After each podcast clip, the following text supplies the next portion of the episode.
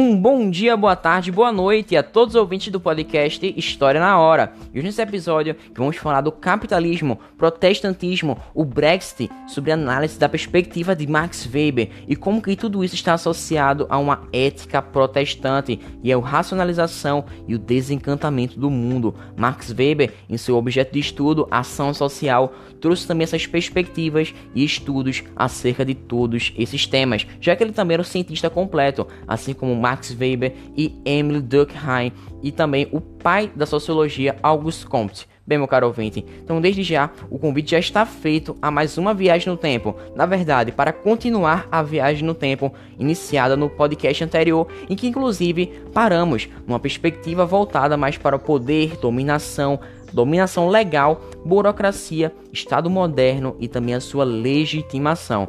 Então, sem mais delongas, vamos ao que de fato interessa, porque como você sabe, é um prazer inenarrável estar nesse podcast, falar de história, ciências sociais, ter aquela criticidade acerca do mundo à nossa volta. Bem, meu caro ouvinte, porque a gente está aqui para fazer a diferença onde a gente passar. Bom, então vamos nessa. Bem, meu caro ouvinte, a saída do Reino Unido da União Europeia ficou conhecida como Brexit e ele suscitou uma série de questões sobre as motivações que culminaram nesse processo separatório. E foi no início desse litígio, que aconteceu em 2016, quando aconteceu a realização de um referendo, na qual a população decidiu pela saída imediata do bloco. Bem, meu caro ouvinte, quais eram essas razões? Ficamos na dúvida, porque realmente é preciso uma análise muito aprofundada sobre o caso. E bem, meu caro ouvinte, é em toda essa análise que o Brexit suscitou diversos debates importantes, inclusive levando assim a um podcast como estou fazendo agora, visando simplificar toda essa questão através de uma resposta científica sociológica na ideia de Max Weber, já que são aproximações da realidade, assim como seus tipos ideais, obtidos por meio da reunião de fatos concretos. E cabe ressaltar que a minha análise aqui será a mais aproximada possível e não fidedigna da realidade. Bem, temos que ter consciência que é muito difícil compreender como um todo, de maneira plena, as convicções tanto dos defensores da saída do Reino Unido quanto os da permanência. Ou seja, será algo muito mais aproximado. Dessa forma, tenho que levar em consideração que temos que dizer de modo ideal, idealmente, ou seja, de acordo com a sociologia weberiana, que os que defendiam a saída teriam os argumentos seguintes: uma questão de soberania e uma questão de livre circulação no chamado espaço europeu, o que poderia colocar em xeque as fronteiras nacionais, e aqueles que eram a favor da permanência diziam que os defensores do Brexit estavam sendo xenofóbicos, ou seja, existia uma tese de instabilidade econômica que não se sustentava. Bem, além disso, a livre circulação pelo espaço europeu trouxe mão de obra qualificada para os setores importantes da economia. E além disso, o Brexit traria problemas para os estrangeiros que viviam no país e dessa forma seriam obrigados a entrar com pedido de cidadania através de um longo e burocrático, muito lento processo e que eventualmente poderiam até abandonar o país e retornar às suas terras de origem, ou seja, são argumentos totalmente contrários e opostos um ao outro. Essa situação vai ensinar que a pesquisa sociológica e científica deve sempre ter em mente as limitações de suas fronteiras e também das ferramentas conceituais e as necessidades constantes de atualizar-se. Bem, é dessa forma que a gente também pode elencar conceitos de ação racional de finalidade, valores, emoções e tradições, assim como estudadas por Max Weber no seu objeto científico. E elas visam investigar todas, todas essas motivações do modo mais próximo da realidade. E essa crítica à xenofobia feita pelos que eram contra o Brexit pode ser categorizada como uma ação racional de valores, ou seja, visando a concretização dos direitos humanos. E por outro lado, a soberania nacional defendida pelos que eram a favor do Brexit também poderia ser avaliada através de uma ação racional de valor, ou seja, da liberdade. Dessa forma, além disso, além dessa perspectiva das ações sociais, poderíamos compreender esse fenômeno do Brexit, ou seja, a saída do Reino Unido da União Europeia, sobre o conceito de dominação de Max Weber, tendo assim necessário dar ênfase ao processo de saída do Reino Unido, que obedecia a todo um rito legal, que foi fiscalizado de modo perto, próximo, pelas autoridades competentes, inclusive acompanhado pela população. Ou seja, essa questão de cidadania está pautada numa dominação legal, ou seja, no funcionamento do país que vai obedecer uma ordem legal, que vai fundamentar e conferir legitimidade.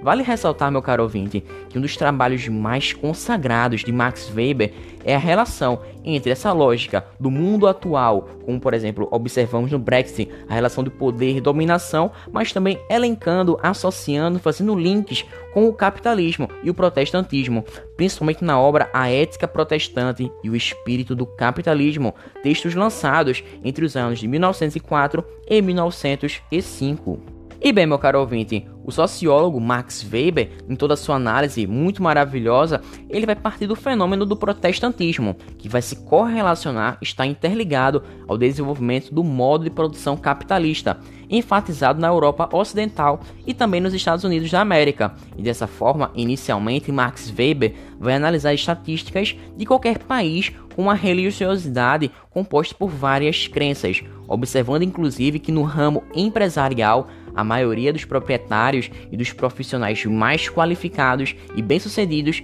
era protestante. E dessa forma, ele também interliga esse enunciado com as instituições de ensino, já que ele nota que era inferior o percentual de católicos em cursos voltados para indústria e comércio, quando comparado à quantidade de protestantes, ou seja, o número de católicos, a quantidade deles com qualificação para o empresariado era muito menor, já que eles privilegiavam em geral formações humanísticas. Bem, existia um grande advérbio do seu tempo: coma bem ou durma bem e Weber pauta isso no seu trabalho voltado à ética protestante. E bem, a constatação é de que os adeptos do catolicismo eram muito mais inclinados, tendenciosos à segunda opção, ou seja, dormir bem, em busca de um estilo de vida mais seguro, enquanto os membros das instituições protestantes visavam a primeira opção, coma bem, o que significava arriscar mais e ser muito mais empreendedor. E é nessa lógica que Max Weber vai trazer uma afirmação muito comum de Benjamin Franklin,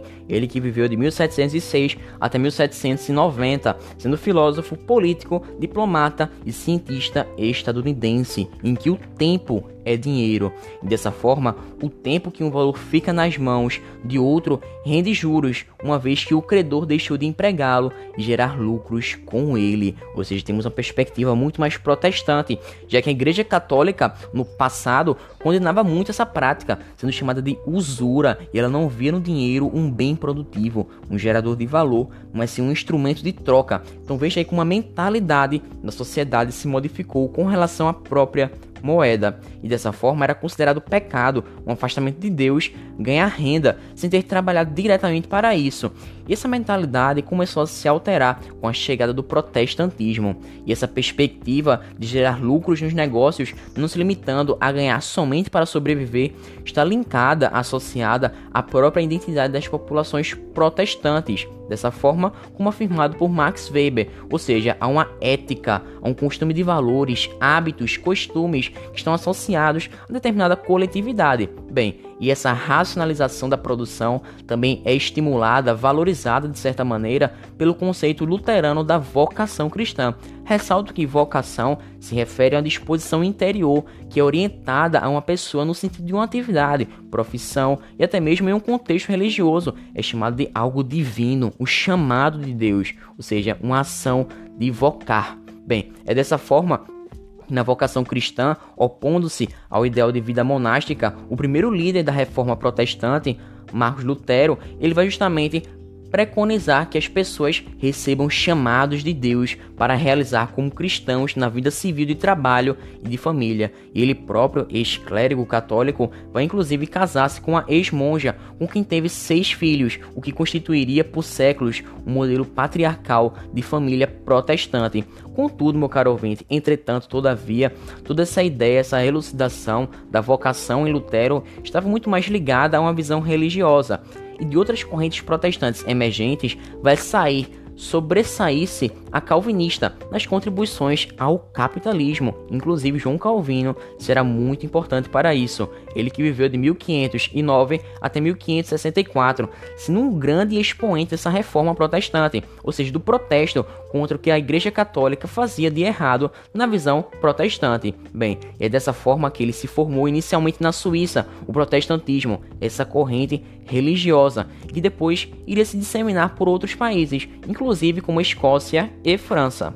Bem, meu caro ouvinte, eu sei que você está aí na sua cadeira, se remexendo na poltrona, querendo saber o que o capitalismo, o que o calvinismo tem a ver. Bem, o calvinismo ele considera a doutrina da predestinação, ou seja, os seres humanos já eram predestinados a serem condenados ou salvos a uma vida eterna após a morte, e os calvinistas se recusavam a adotar qualquer ritual, de modo que não houvesse a impressão de que seria possível alterar o que já estava predestinado, já escolhido, recorrendo assim a uma intercessão divina. Diversão, luxo, desperdício era tudo rejeitado, não era legal para os calvinistas, e dessa forma era necessário dedicar-se extremamente ao trabalho. Uma vida próspera, bem-sucedida, seria uma maneira de louvar a Deus, ou seja, o trabalho dignifica o homem, e o estilo de vida laborioso e a recusa por consumos ostentatórios, supérfluos, conduziriam inclusive a um acúmulo muito grande de riquezas, que geravam essa onda de mais, mais e mais riquezas e dinheiro no bolso deles. Bem, Max Weber, inclusive, vai concluir que o protestante, mesmo não tendo instaurado sozinho o capitalismo, contribuiu decisivamente para moldá-lo e disseminá-lo. Bem, meu caro ouvinte, nessa sociologia weberiana, podemos compreender, concluir também que o mundo ocidental foi sendo reduzido à racionalização. Bem, Ficou difícil de entender? Vou tentar te ajudar agora de uma perspectiva muito mais calma e didática. Vem cá.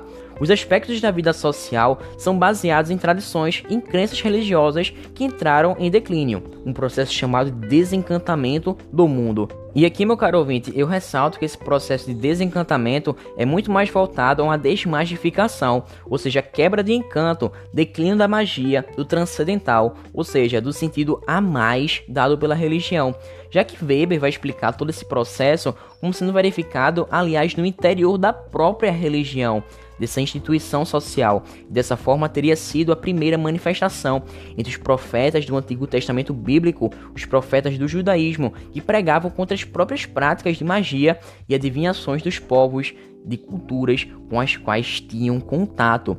E é justamente o ápice, o ponto mais de auge do desencantamento, teria sido com o protestantismo, em que diversas correntes conseguiram deixar de lado os sacramentos católicos, ou seja, os rituais sagrados que para a fé cristã comunicavam o ser humano com as bênçãos espirituais divinas. E é dessa forma que em muitos casos se desconsiderava as necessidades de rituais, símbolos ou até mesmo elementos para ter contato com o sagrado, havendo muito maior ênfase na interpretação das escrituras da Bíblia. E dessa forma, o sociólogo alemão ainda vai apontar, elencar que a ampla racionalização no Ocidente tem lugar especialmente depois do século XVI, não somente em razão da reforma protestante, mas também com o advento da ciência moderna, ou seja, o caráter cientificista, verificando-se assim pouco a pouco uma revolução na mentalidade, uma mudança nela que vai além do interior da religião, já que muitos passam a considerar tão somente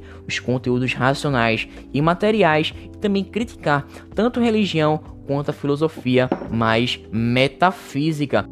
E bem, meu caro ouvinte, é nessa onda que eu vou finalizando o podcast, que foi um prazer inenarrável para mim falar de Max Weber no contexto atual, citar a idade moderna, a idade contemporânea, inclusive idade média, o como que a sociedade modificou a sua mentalidade ao longo do tempo. Então, desde já, fico muito obrigado e um prazer inenarrável foi ter você aqui. Inclusive, já convido para o próximo podcast, que falaremos de Hegel na sua dialética e também a concepção materialista de Karl Marx. E aí, meu caro ouvinte, está preparado para falar sobre burguesia, proletariado, socialismo, inclusive análise de uma revolução industrial. Bem, isso será o tema do próximo podcast. Você está convidadíssimo para participar. Então vou ficando por aqui, tô te esperando, viu? Até uma próxima. Muito obrigado. Valeu. Falou. Fiquem com Deus também.